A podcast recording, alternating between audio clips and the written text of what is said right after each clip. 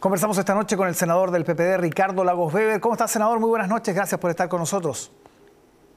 Hola, ¿qué tal? Muy buenas noches, Álvaro. Encantado de retomar estas conversaciones contigo. Muchas gracias. Usted llamó hace algunos días a acordar algunas modificaciones a la nueva constitución para darle tranquilidad a los indecisos.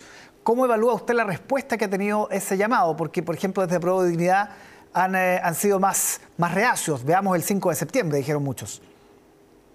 Sí, no, mi, diagnóstico, que no envío solamente, es de Partido por la Democracia y de varios otros más, lo que decimos es lo siguiente, eh, entre el apruebo y el rechazo está muy estrecho el resultado, es cierto, eh, producto del trabajo constituyente que para parte importante de la opinión pública no fue bien, no ha sido bien valorado, más una serie de noticias falsas, mentiras, fake news, hay mucha desinformación lo que hemos planteado nosotros, como creemos que es importante que la prueba se imponga, porque cosas muy valiosas en el texto que, nos vamos, que vamos a enfrentar el, 4 de septiembre, como queremos capturar, consolidar lo bueno de ese texto, es que le pedimos a aquellos que estamos por el apruebo de explorar la posibilidad de ponernos de acuerdo en un mínimo de temas que pareciera que a la opinión pública le hacen ruido, le generan inquietudes. Y no solamente el tema político, como el del estado de excepción, el tema de los derechos de agua, lo del sistema de las justicias, el tratamiento de los pueblos originarios, etcétera, lo de la falta del poder judicial. Hay una serie de temas y nuestro planteamiento es, primero, es convocante, es para ponernos de acuerdo, no es para generar un conflicto entre las fuerzas de la prueba, al contrario, faltan cinco semanas. La pregunta es cómo uno moviliza, convence, le da certezas, le dice a alguien que está indeciso, estoy hablando del mundo de la centroizquierda básicamente, ¿ya? O, o, aquellos que están muy alejados del proceso que creen que está todo malo, al contrario, es decirle que hay muchos que también tenemos algunas dudas, que también queremos hacer modificaciones, y cómo lo hacemos para que se sientan acompañados y que haya un acuerdo, un compromiso político, de que llegado el 5, como dijo el presidente Boric, va a estar toda la disposición. Todos dicen que hay disposición a cambio, lo que pasa es que lo que nosotros queremos, o algunos hemos planteado, es tratar de darle un poco más de contenido de carne, ¿ya? A, este, a este tema. Y hay sectores de pro dignidad, y aquí termino, que son muy resistentes a este tema porque creen que esto favorece el rechazo. Yo creo que no, yo creo que si no hacemos todos los esfuerzos para consolidar lo que se ha avanzado, lo que hicimos con tener un, una constituyente elegida a los 155 democráticamente, con un sistema paritario, con pueblo originario, no podemos perder esa oportunidad o farrearla, tirarla por la borda, y creo que hay que hacer un esfuerzo para acercarnos a, a este punto, y no que quede que el apruebo está ensimismado, que todo es perfecto y que después lo veremos con un cheque en blanco que tal vez no le hace sentido a los indecisos. Por eso es que este llamado, y con esta actitud, ¿ah? actitud tranquila, de que esto es un camino, y el presidente eh, abrió una puerta, creo yo, unas declaraciones que hizo ayer en la tarde, de que, bueno, no se cierra a, buscar eso y creo que puede ayudar desde el punto de vista político a, a destrabarlo. Ojalá. ¿Cuáles serían las modificaciones prioritarias que usted acordaría previo al plebiscito? ¿Cuáles son los puntos donde se ve menos consenso en las fuerzas del apruebo para generar ese compromiso si es que gana esta opción?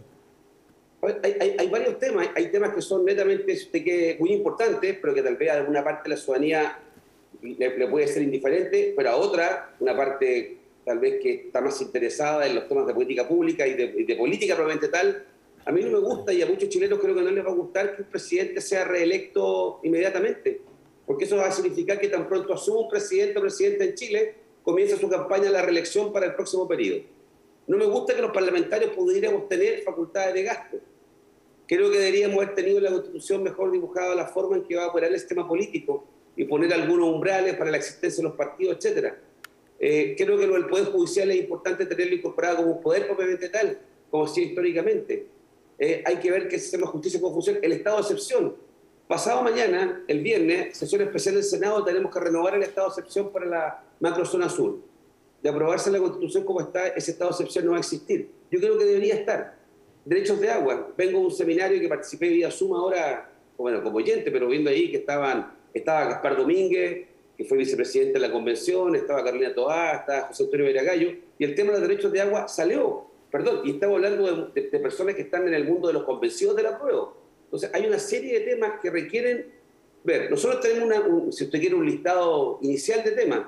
Otros pueden tener otros temas. Lo importante es cómo le damos certeza a los indecisos de que desde la vereda de la de imponiéndose la prueba, vamos, vamos a tener el compromiso de hacer modificaciones que hagan menos, si usted quiere, difícil o traumática la interpretación de la nueva constitución. Sí, desde la centro izquierda hay varias voces importantes que se han manifestado en favor del rechazo. El expresidente Frey, varias voces de la ADC también, del mundo PPD, Vivian Blalot y otros.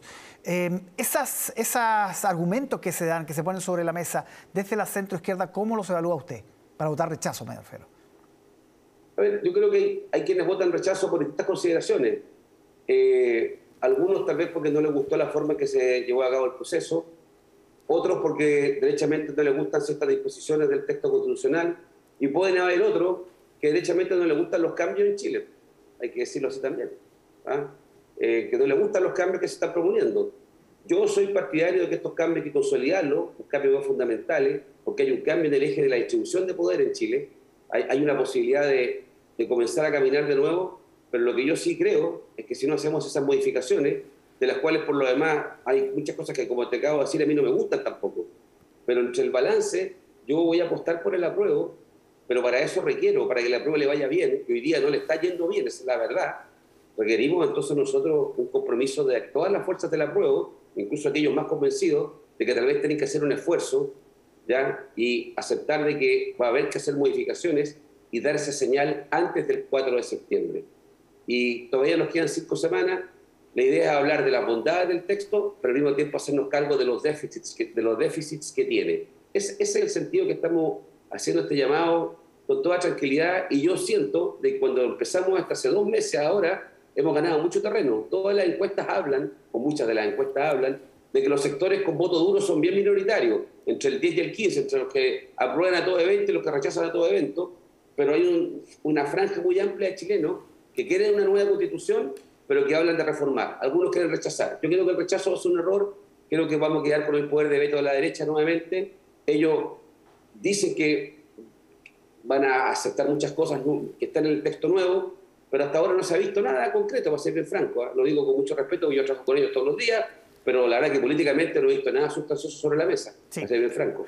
Eh, tema de la intervención se ha puesto sobre la mesa nuevamente, senador. Eh, la Contraloría toma nota, eh, inicia una investigación más, eh, más completa, 33 denuncias, dice desde la CGGOV, instala personal de la Contraloría en la moneda, algo que no vimos antes cuando la intervención ha sido siempre un, un debate durante tiempos de elecciones. ¿Cómo está viendo usted esa, esa discusión? ¿Siente que el gobierno en algunos momentos se ha pasado de la línea de la intervención? Yo, yo la verdad que, yo, bueno, yo pienso que no. Yo creo que el gobierno está haciendo su campaña para informar. Lo que ocurre es que le están pidiendo presidencia al gobierno, que me parece correcto, pero todos sabemos lo que piensa el gobierno. Entonces, cualquier guiño, cualquier gesto, si alguien quiere andar persiguiendo a alguien, le va a encontrar un elemento para perseguirlo. ¿Alguien duda que el presidente Boric, o que el ministro Jackson, o que el ministro Marcel, o la ministra Vallejo, o cualquier ministro no está por el apruebo?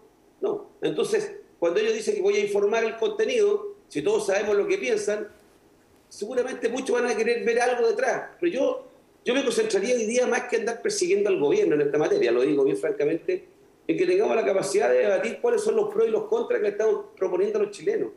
¿ya? Y eso creo que el gobierno está cumpliendo su rol de distribuir las constituciones. Cuando me dijeron que iba a haber 900.000 textos, yo me dije que ojalá hubieran 4 millones de textos. ¿ah? Y que se, que se destruyeran a diestra y siniestra los textos papel roneo, como diría el, se me cayó el carnet, ¿ah? eh, destruirlos como sea, eh, por supuesto por medios digitales, pero hay muchos, muchos lugares donde no, está esa posibilidad de imprimirlo ni de leerlo. Vamos a informar, no cegadamente, pero hagámoslo. Esto es muy importante lo vamos a tener el 4 de septiembre. Y yo esperaría que al menos los de la, los de, los de la prueba eh, meditemos bien lo que vamos a hacer de aquí a entonces.